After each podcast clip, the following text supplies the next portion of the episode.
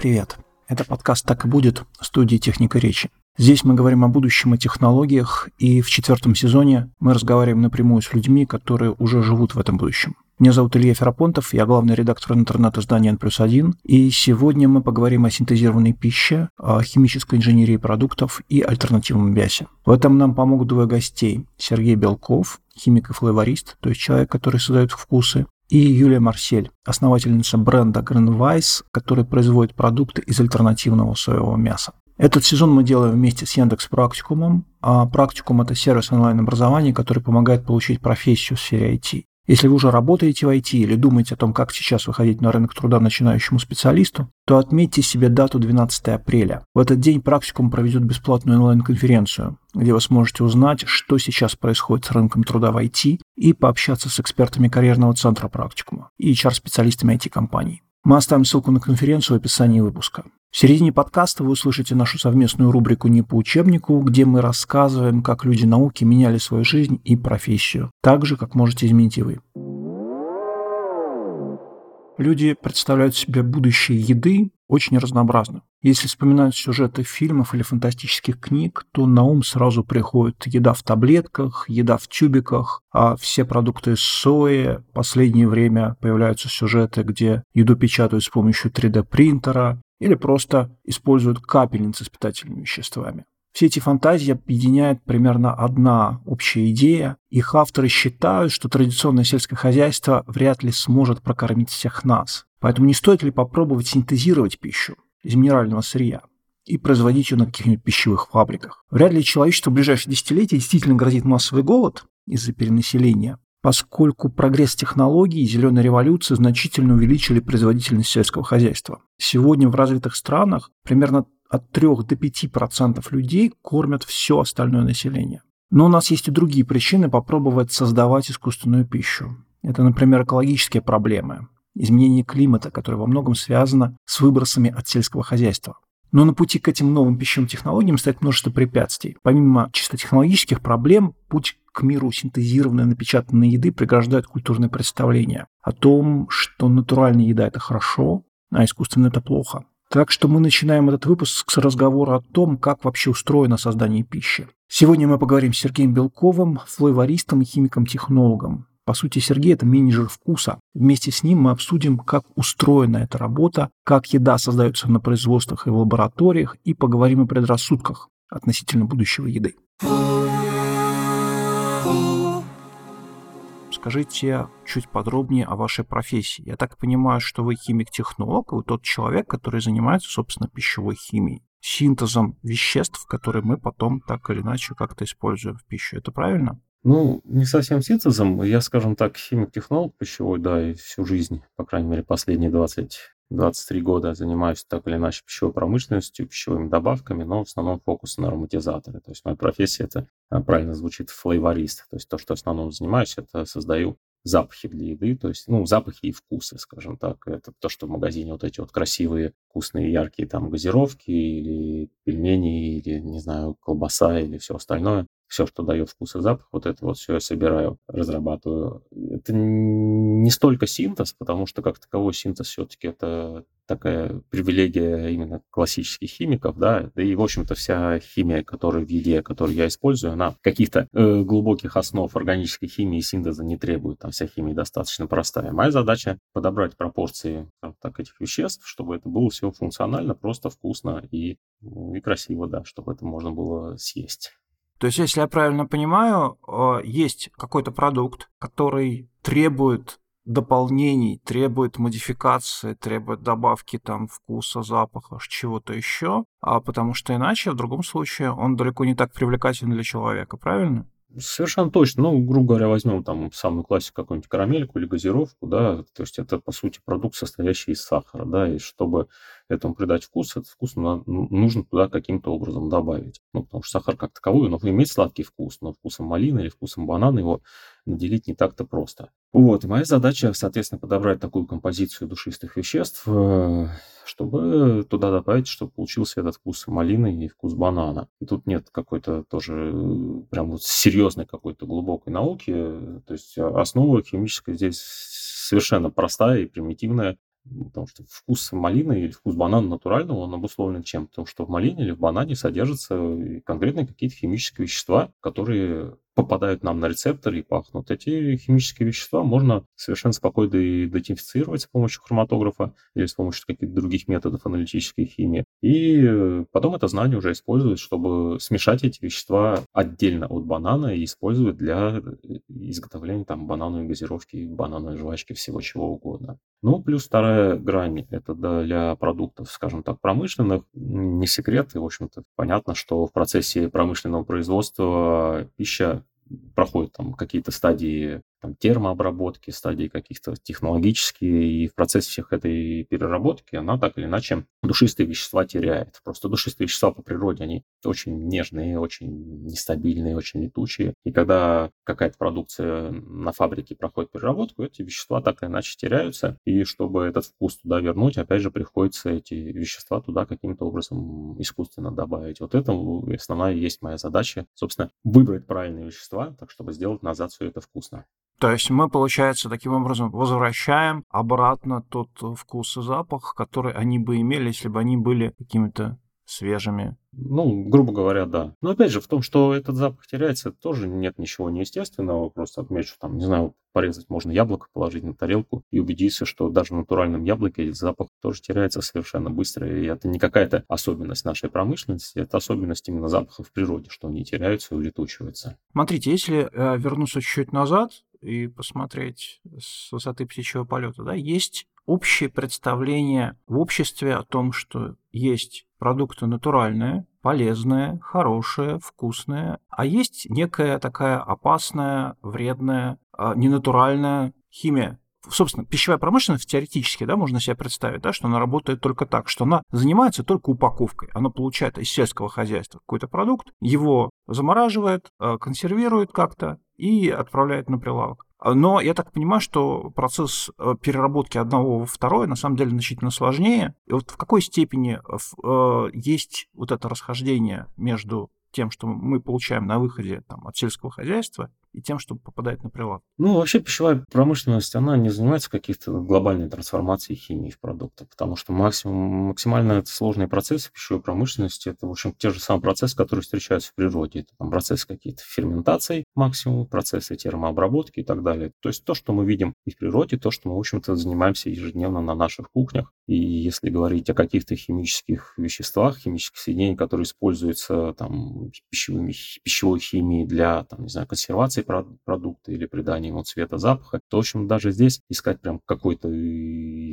серьезной искусственной химии не приходится. Как правило, э, весь репертуар именно как бы, пищевого химика, он используется из, из природы. И там все природные, все консерванты, которые используются в пищевой промышленности, они вполне имеют природное происхождение и встречаются в природе. Более того, э, пищевые химики их подсмотрели в общем-то, в природе. Все запахи, которые добавляют все ароматизаторы, эти те же самые вещества, которые содержатся там. Ароматизатор малины делается из тех же самых веществ, которые содержатся в малине. И человек, э, который пищевой промышленности, он ничего принципиально нового сюда не приносит, как бы это парадоксально страшно не звучало. Тут, наверное, очень все сильно завязано на ошибку восприятия, потому что когда человек читает там в составе, условно, там в составе читает клюкву, он думает, что вот она есть клюква, это простой единичный ингредиент. Хотя на самом деле та же самая клюква состоит там из, не знаю, тысячи разных химических веществ, названия которых человека незнакомые, и никогда он их не узнает. А стоит отдельно какие-нибудь пары веществ вынести на упаковку,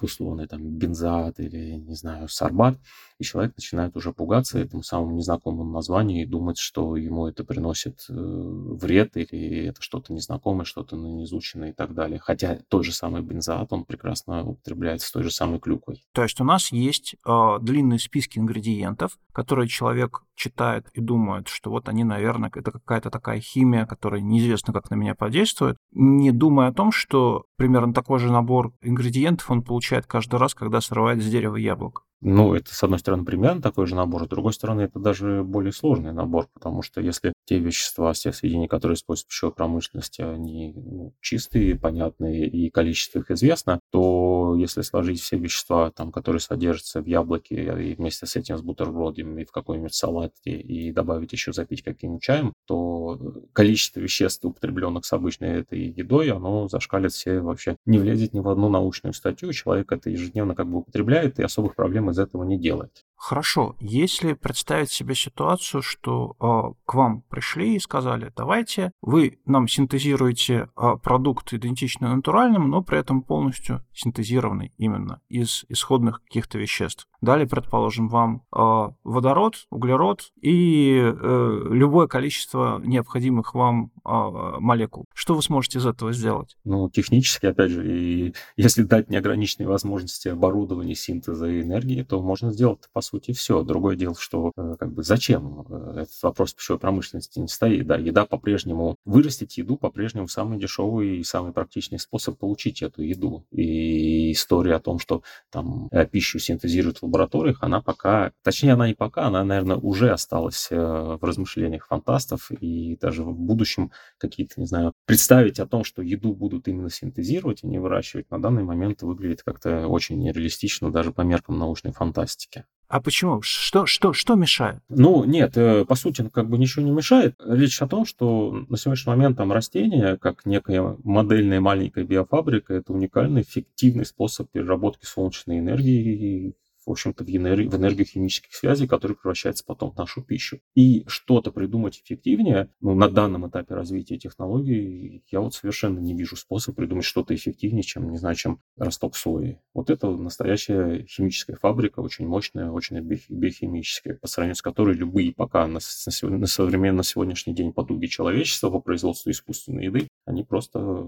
смотрятся немножко нелепыми и такими наивными. Смотрите, да, вот у нас есть масса проблем, связанных с сельским хозяйством. Мы зависим от погоды, мы зависим от солнца, мы зависим от цен на удобрения. У нас э, началась как, как, какая-нибудь эпидемия фитофторы или э, начал гибнуть картофель или еще что-нибудь. Насколько мне кажется надежнее, да, было бы, если бы вот у нас есть завод, а, на который мы поставляем сырье устойчиво и который его просто производит те же самые продукты. Ну, тут зависит от того, еще каким путем пойдем. То есть, если мы идем методами класс, классической химии, классического химического синтеза, то мы получаем еще больше проблем в виде получения там, необходимости очистки, необходимости, там, не знаю, разделения, выделения примесей, утилизации их и проблем тех же самых экологических. Не говоря уже о том, что сколько для этого, на это потребуется энергии, мы получим гораздо больше, а не меньше. Если идти путем биотехнологическим, там, использовать для производства каких-то пищевых продуктов, по сути, там, например,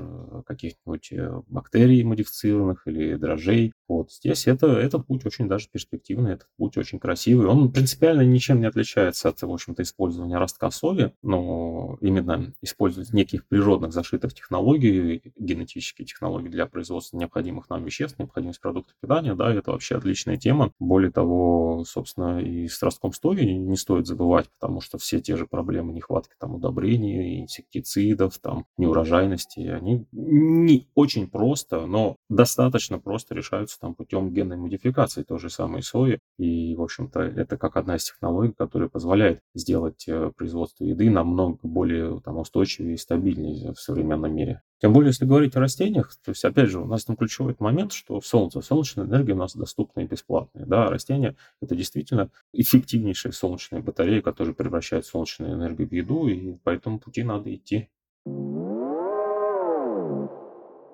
Совсем скоро мы вернемся к разговору с гостем, а пока отвлечемся на рубрику «Не по учебнику», которую мы делаем совместно с Яндекс Практикумом. В этой рубрике мы разбираем истории известных людей, которые поменяли профессию, и узнаем, как они осваивали новые для себя сферы. Нашу сегодняшнюю героиню зовут Сара Блейкли, и она не ученый, она предпринимательница. А вы могли видеть Сару на обложке журнала Forbes. Сейчас она занимает 23 место в списке главных self-made американок, обгоняя Кайли Дженнер и Мадонну. Ее капитал оценивается почти в полтора миллиарда долларов, а сама Сара входит в сотню самых влиятельных женщин мира. При этом вся ее карьера началась с провала на юридическом экзамене. Сара Блейкли родилась в феврале 1971 года в штате Флорида в семье юриста и художницы. Окончив школу, она решила пойти по стопам отца. Но, провалив вступительный экзамен на юридический факультет, она поняла, что это не ее путь. И тогда она пошла работать в Disney World, в Орландо. И еще, кстати, время от времени занималась стендапом. Но в индустрии развлечений Сара работала недолго,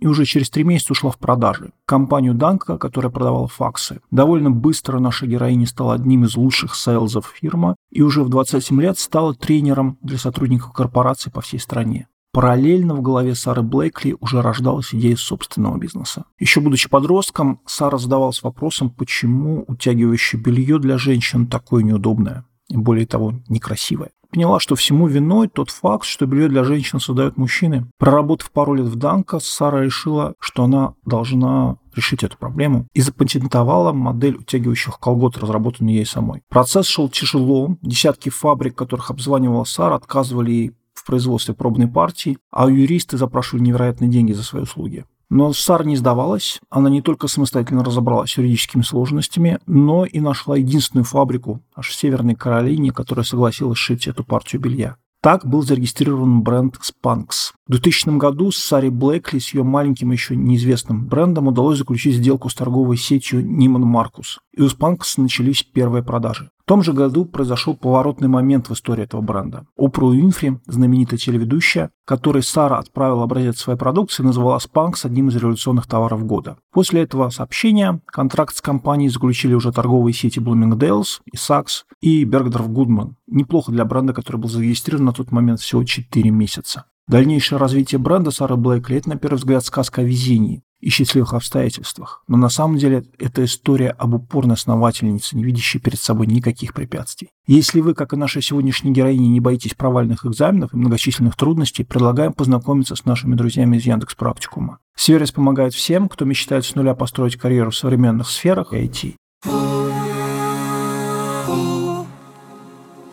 То есть это означает, да, что а, если мы хотим да, э, уйти из земной биосферы куда-нибудь, нам все равно потребуется с собой взять ее куски брать, э, где-то строить теплицы, где-то строить а, а, биореакторы какие-то. То есть мы привязаны к нашей биосфере даже, даже так, да, то есть мы не сможем себя обеспечить без взятых с собой каких-то фрагментов растений, каких-то животных и так далее, и так далее, что без этого мы не сможем, мы не сможем существовать, короче говоря, за пределами Земли. Грубо говоря, да, но это, с другой стороны, не так сложно же, потому что нарастить там биомассу из каких-нибудь там сине-зеленых водорослей, которым, не знаю, кроме фотосинтеза не надо ничего, вообще практически ничего, никаких микроэлементов. Вот, и потом эту биомассу превратить с помощью каких-то там био или около биотехнологий во что-нибудь съедобное, это, по-моему, ну, как бы достаточно простой и прямолинейный способ, который реализуем, может быть, даже на Марсе. А можете чуть подробнее описать вот эту технологическую цепочку?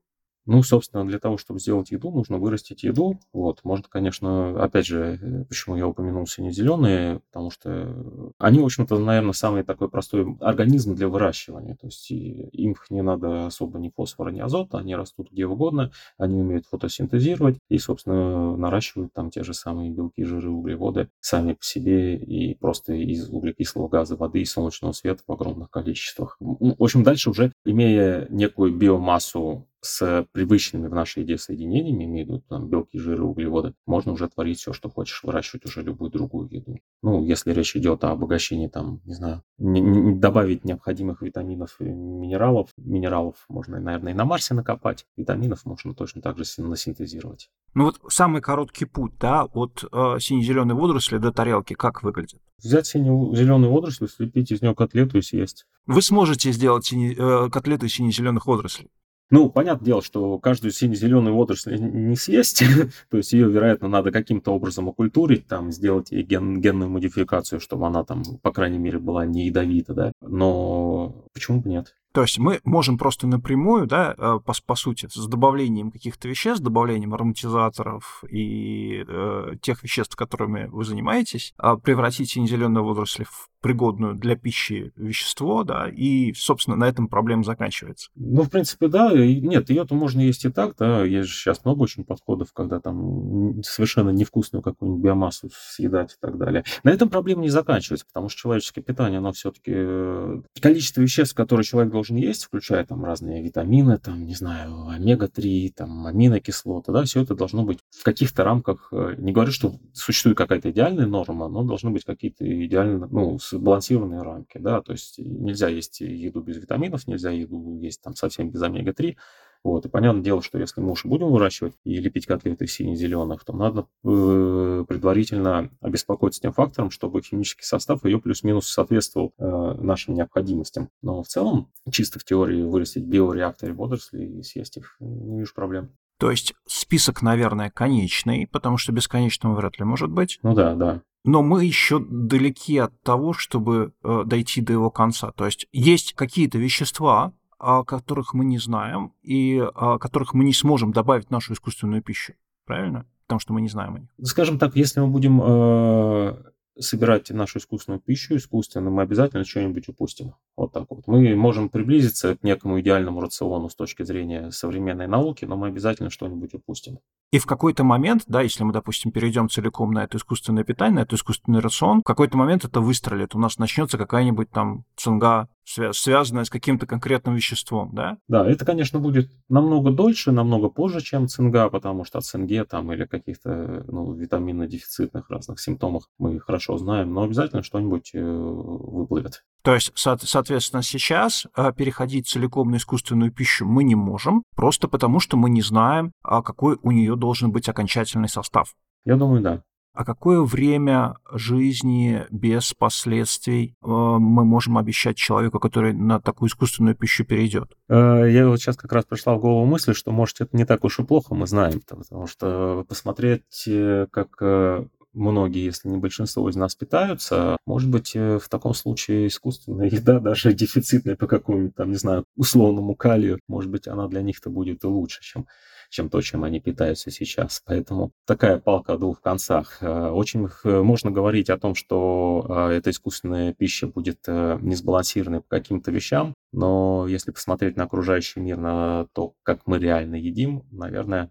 она при этом, может быть, даже будет лучше, чем то, что мы мы сейчас едим. То есть получается такая ситуация, да, что, может быть, э, искусственная пища будет, в ней будет отсутствовать какие-то вещества э, жизненно важные, э, и это может теоретически принести вред здоровью, но значительно больший вред для здоровья приносит просто обычное несбалансированное питание обычных людей, которые, которых просто нет возможности питаться разнообразно, вовремя и в нужных количествах. Да, да. Вы как-то обращаете внимание на состав пищи, на то, что вы едите, зная, как ее делают, зная, из чего, из каких веществ? Как-то это влияет на ваше поведение за столом или нет? Я как раз совершенно спокойный, я действительно всеядный даже с точки зрения пищевых добавок. Я этикетки никогда не читаю и считаю чтение этикеток полнейшей глупость. То есть я прекрасно знаю, что там какая буква, какое слово в составе что означает, и меня это совершенно не пугает. То есть информация на этикетках э, для меня самое важное это там белки, жиры, углеводы, дата производства. А то, что там Е там 611 или 666, для меня это совершенно не важно.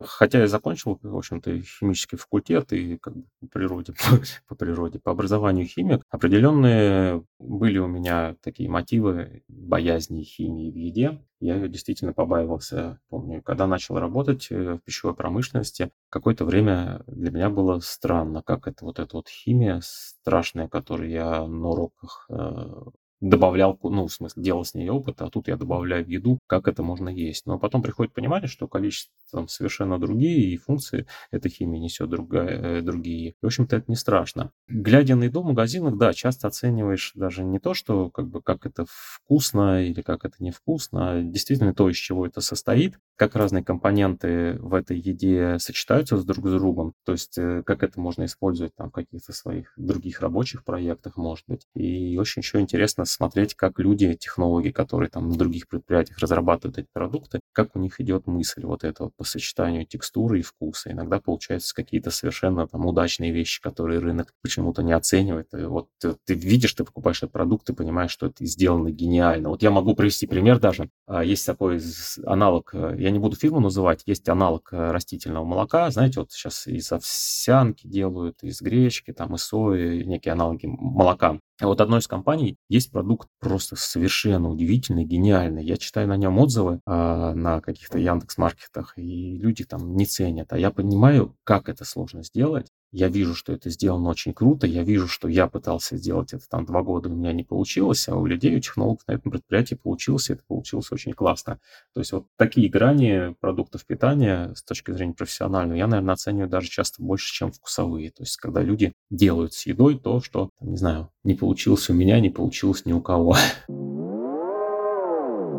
Человечество уже несколько десятилетий работает над тем, чтобы увеличить обороты пищевой промышленности. Если отметить какую-то важную точку в этом процессе, это будет середина 20 века. Тогда технологический прогресс позволил выпускать и перевозить замороженную продукцию. Селекция помогла вывести новые сорта, например, холодоустойчивые овощи или фрукты, которые долго не портятся. И те же самые яблоки, покрытые воском в обычном продовольственном магазине, это следствие почти маниакальной обсессии людей, их стремления произвести как можно больше пищи, который при этом можно долго хранить. Пищевая промышленность – это огромная машина с такими же огромными выбросами. С одной стороны, мы пытаемся перекрыть нужду в питании для всех на планете, а с другой производим излишки. Значительная часть произведенной пищи просто пропадает, гниет на свалках. И маятник пищепрома качается между полярными точками, создавая серьезные последствия для экологии. Значительную часть проблемы составляет скотоводство. Чтобы сервировать в ресторане один стейк, нужно вырастить корову. Чтобы появилась корова, нужно вырастить для нее кормовые культуры и выделить для нее пастбище.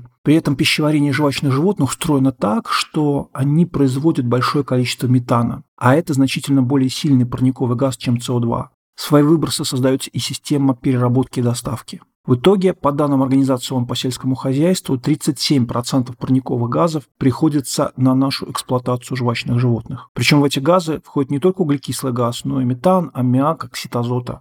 Есть, по крайней мере, три пути решения этой проблемы. Первое – это глобальный отказ от употребления мяса в пищу. Если бы человечество прямо сейчас перешло на вегетарианство или веганство, освободилась бы огромная площадь суши, равная примерно ЕС, США или Австралии или Китая, на пути стратегии есть и медицинские, и культурные препятствия. Не все люди могут отказаться от мяса из-за особенностей организма, медицинских показаний, и во многих культурах мясные блюда являются просто незаменимой частью рациона. Конечно, полезные вещества, которые содержатся в мясе, можно синтезировать, добывать из других продуктов, но не все могут себе позволить э, это экономически. И не в каждом климате могут расти нужные культуры-знаменители. Например, соя растет далеко не везде. Второй путь – это пытаться создать искусственное мясо, для производства которого не нужно будет огромных пастбищ. Теория все выглядит очень просто. Мы берем коровьи мышечные клетки и начинаем выращивать их в питательной среде чашках Петри. Затем полученную клеточную массу можно превратить в биологические чернила и печатать из них стейки на 3D принтере.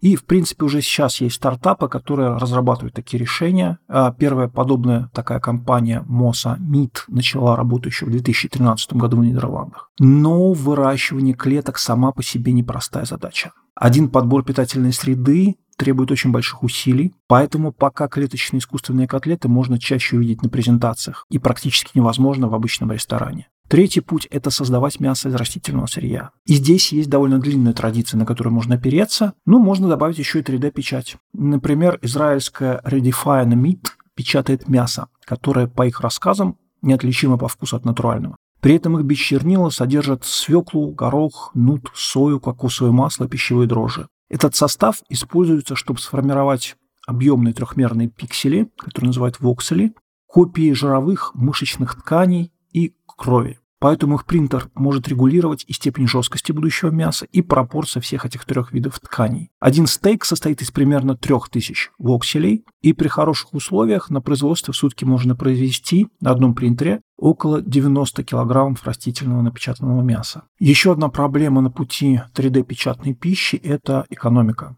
Чем дольше такие стартапы будут единичными случаями, тем дольше цены на их продукцию будут завышенными, чтобы окупить производство. Хотя та самая израильская компания планирует продавать свое 3D-мясо по стоимости обычного. Помимо отказа от мяса и его печати, есть третий способ сокращения объемов скотоводства. Это замена натурального мяса на растительные аналоги, вроде соевого мяса, сейтана, мяса из водорослей грибов и других знаменителей. И мы спросили у Юлии Марсель из компании Greenwise, которая производит такое альтернативное мясо, о предрассудках, экологии, бизнесе и будущем пищевой индустрии. Давайте послушаем, как она об этом думает.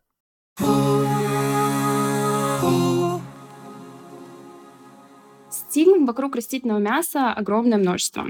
Самое распространенное заблуждение — это то, что растительное мясо — это химия, суррогат и эрзац-еда. Это, конечно, не так. А, растительное мясо чаще всего делается из растительных белков, пшеницы, сои, гороха или их смеси. А сочность продукта придает оливковое, подсолнечное или кокосовое масло. А все ингредиенты объединяет клетчатка, а вкус и аромат придает вкусоароматический бленд. И далекий от пищевой промышленности потребитель может а, сетовать на то, что ароматизатор — это химия. Но не нужно забывать, что сам человек, в конце концов, это смесь химических элементов и ничего больше. А также потребителя пугают такие слова, как изолят и клейковина. Они достаточно часто встречаются на этикетках растительных продуктов. Но изолят — это просто изолированный белок, который отлично известен, а, мне кажется, каждому спортсмену. А клейковина — это просто другое название глютена, то есть а, белка злаковых растений.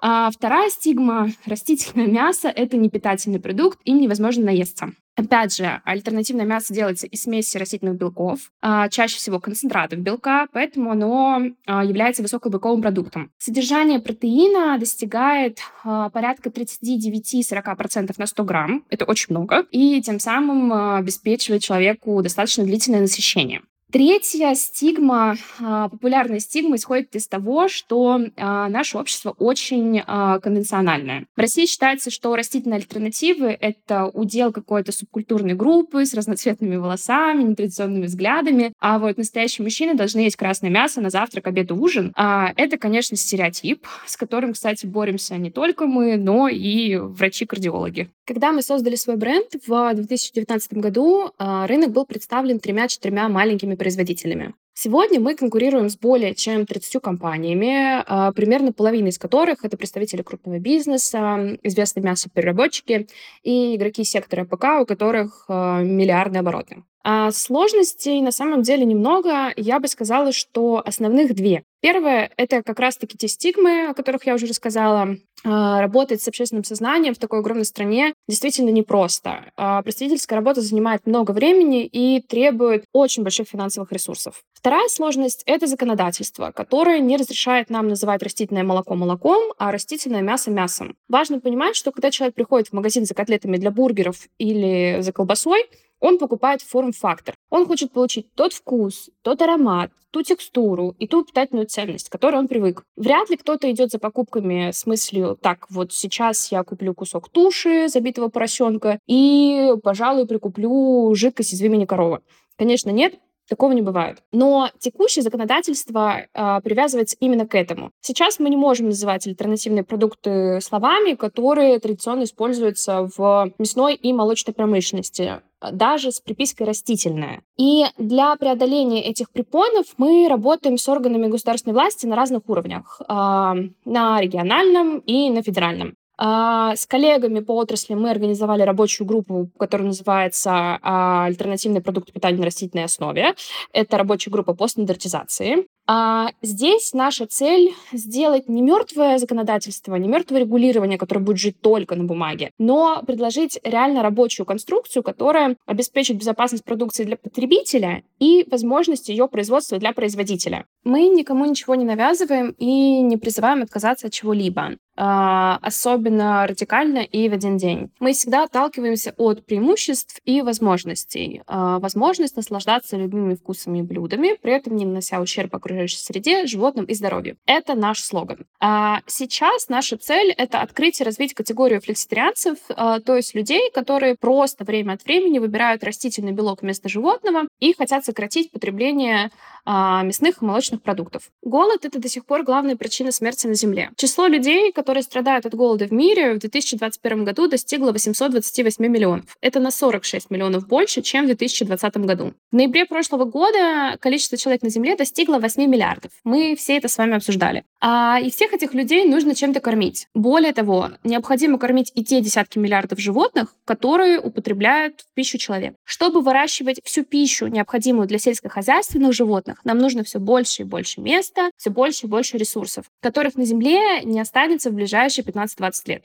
А на фоне этих цифр сложно переоценить доступные и устойчивые источники белка, которыми являются растительные белки. Растительный белок — это более дешевый, более быстрый и экономически эффективный способ накормить постоянно растущее население Земли. Именно поэтому мы им и занимаемся. Это был подкаст «Так и будет» в студии «Техника речи». Спасибо партнеру этого сезона Яндекс Практикуму. В описании мы оставили ссылку на онлайн-конференцию Практикума, которая пройдет 12 апреля и будет полезна всем, кого интересует актуальное состояние рынка труда в IT. Не забывайте подписываться на наш подкаст, ставить ему оценки, оставлять нам комментарии там, где вы обычно слушаете подкасты. Это помогает нам развивать проект и понимать, нравится ли вам новый сезон. Если вы хотите купить у нас рекламу, обязательно сделайте это. Напишите контактах в описании эпизода. А если просто вы хотите написать редакции, мы оставим там же нашу почту и Telegram. Спасибо, что дослушали выпуск до конца. Меня зовут Илья Ферапонтов. Пока.